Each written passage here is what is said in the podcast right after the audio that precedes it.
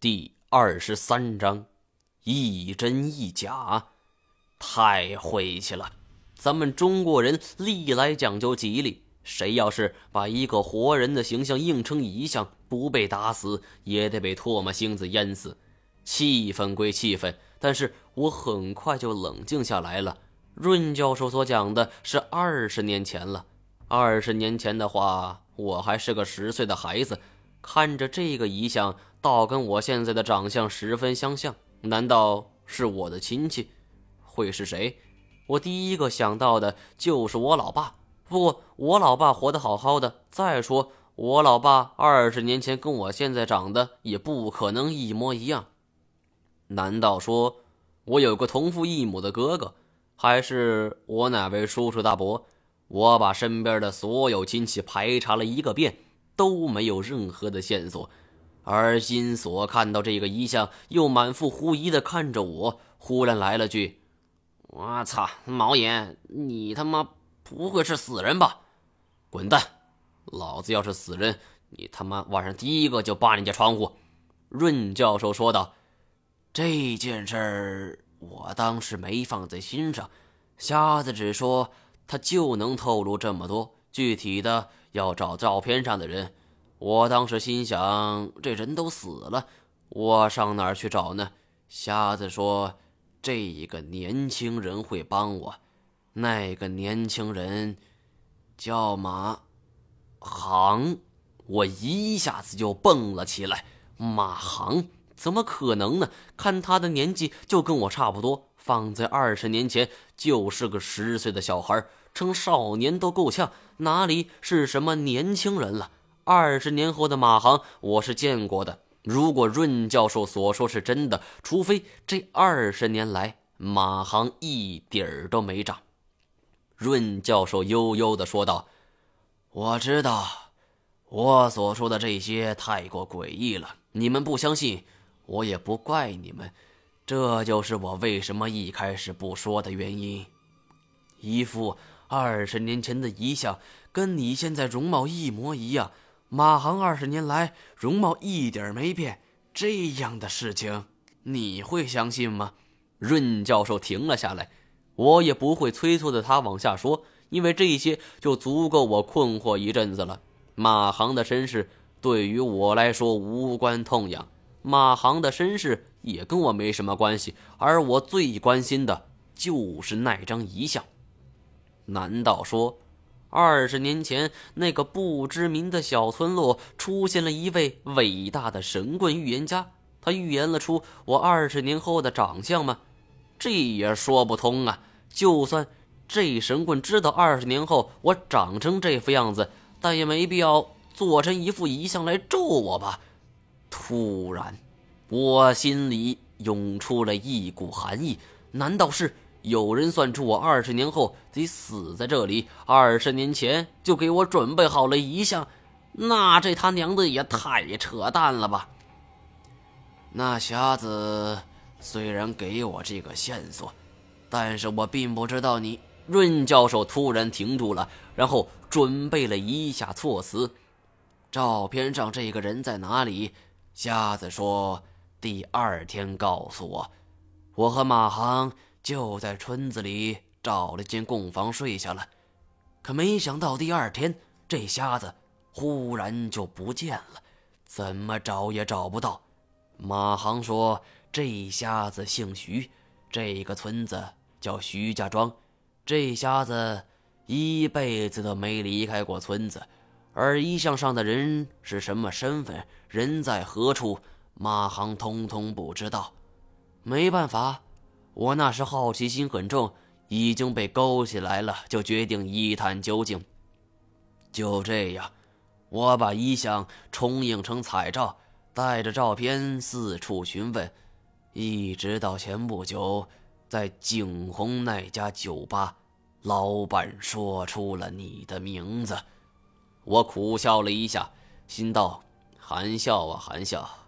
你可把我害惨了，难怪当初初次和润教授见面，他们是那副表情呢。那时候的你真吓了我们一跳，我开始不认为你是照片中的人。不过马航这么多年也没有丝毫变过，说不定你也有这种特异功能呢。而至于八百媳妇的遗址和龙的秘密，也是我和老白这二十年来一直研究的。我们干脆就带上你试一试。试一试，这东西有试的吗？现在好了，全都被困在这里了。严寒、梁世赞、白兔都挂了。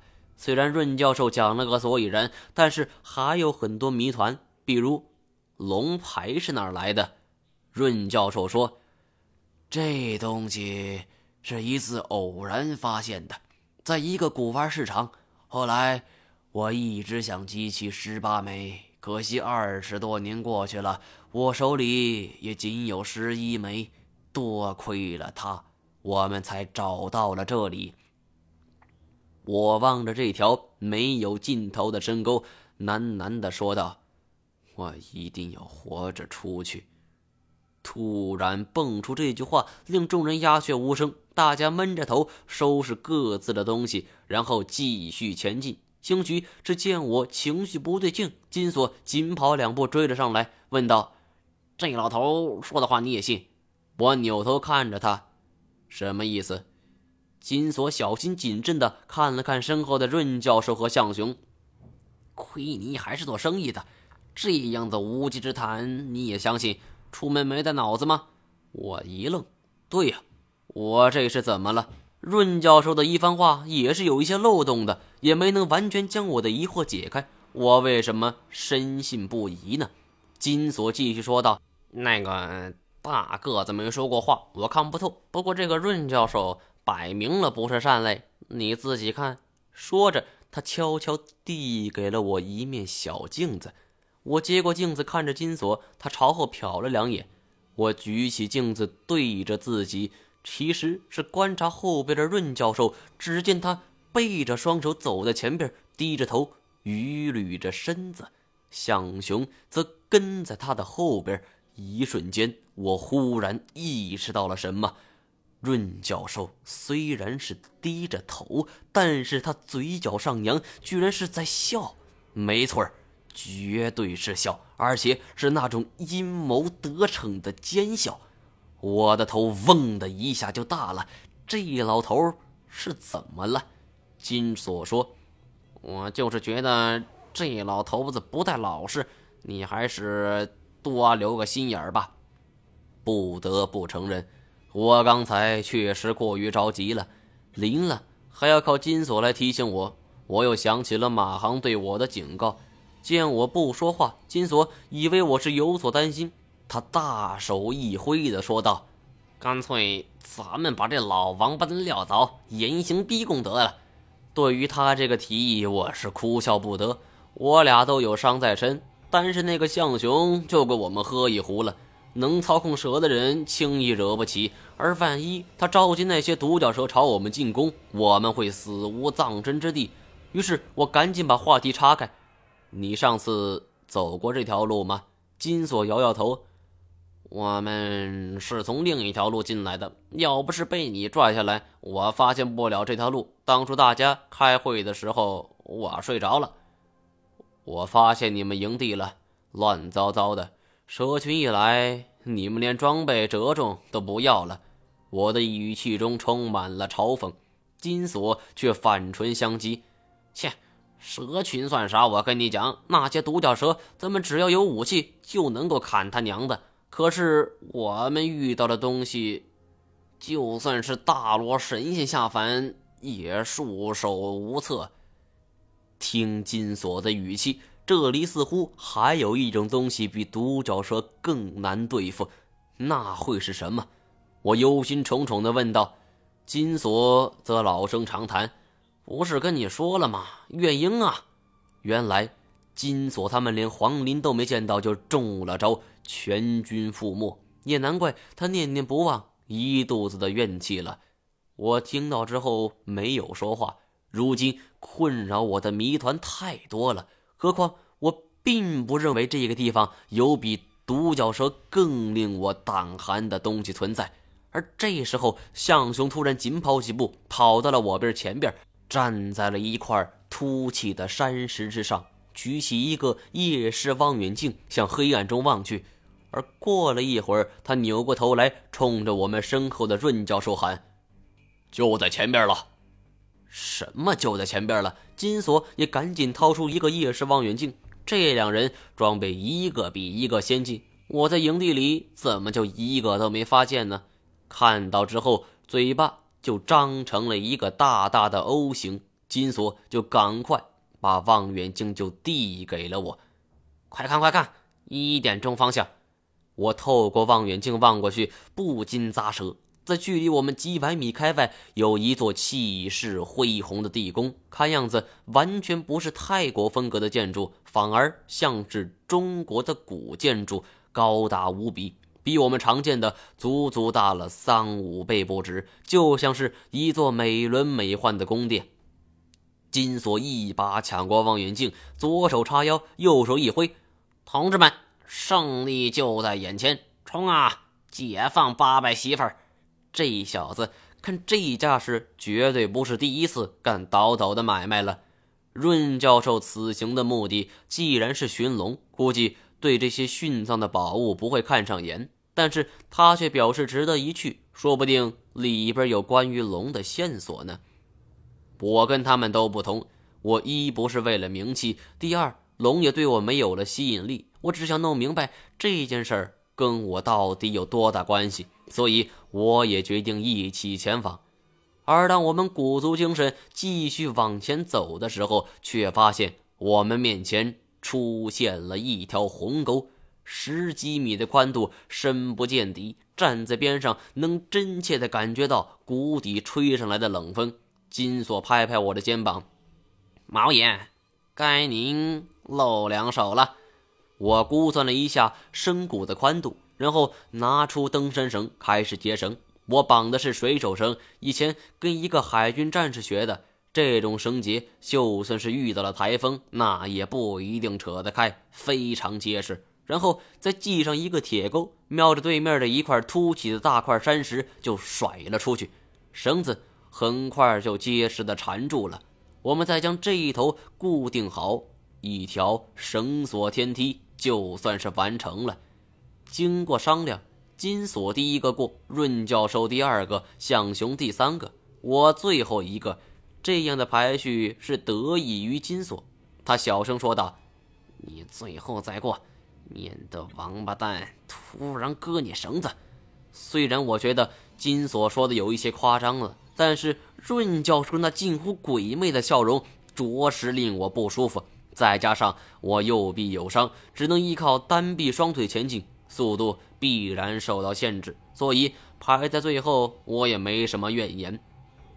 不过不得不承认，润教授这么大年纪的人了，四肢勾住登山绳，背部朝下，全身凌空移动身体，这一系列动作他居然很漂亮的完成了，甚至用时比金锁还要短。这一点令我刮目相看，却也让我暗暗提高了警惕。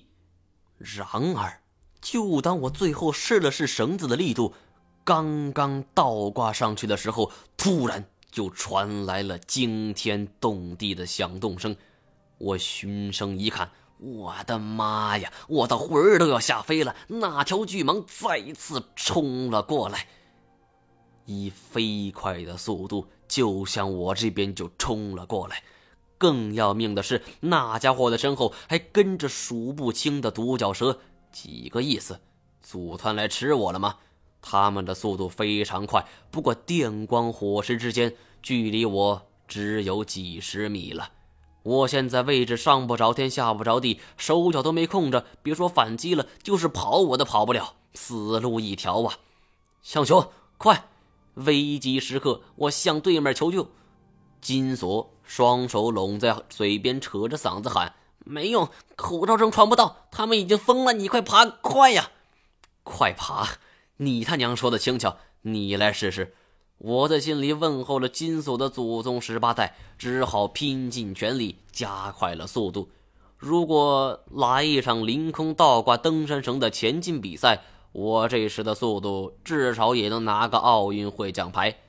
巨蟒的速度很快，然而还是快不过那些独角蛇。这时候，我看到了奇异的景象：一群独角蛇突然就越过了巨蟒，停在悬崖边，阻住了巨蟒的出路。巨蟒嘶声大吼，甩起了汽油桶般粗壮的身体，扫开这些独角蛇。他们居然在打架！独角蛇也不甘示弱，虽然体型上不占任何便宜，但是蚂蚁与大象就是胜在了数量众多。一群群独角蛇蜂拥而上，巨蟒被裹得没有一点空隙，鳞片相互间的摩擦声听得人头皮发麻。巨蟒彻底怒了，巨大的身体狠狠地就撞上了两侧的峭壁，虽然压扁了很多独角蛇，但是更多的趁机就咬了上去。蛇类中力量型战士对上用毒的刺客，这样的场景那简直就难以想象。毛眼，您老别愣着了，快爬！金锁一嗓子传来。我一看，乖乖，这可不得了了！堵住了岸边的几条独角蛇，居然攀爬上了安全绳，以极快的速度朝我这边就游了过来。妈的！那边那么大一坨肉，你不去看，非要去找我。我尝试着移动身子，但是已经来不及了。这种地形条件下，我怎么可能快得过蛇？看来只能是搏一把了。我从腰间拔出了匕首，只用左手就抓住了登山绳，腿和右手全部松开，整个身子一沉，单臂就挂在了上边。趁着还有段距离，我开始忍着右臂的伤势，用军刀割登山绳。可是这登山绳太结实了，我来回割了四五下，出现了一道深达五公分左右的切口，但是登山绳居然没有切断。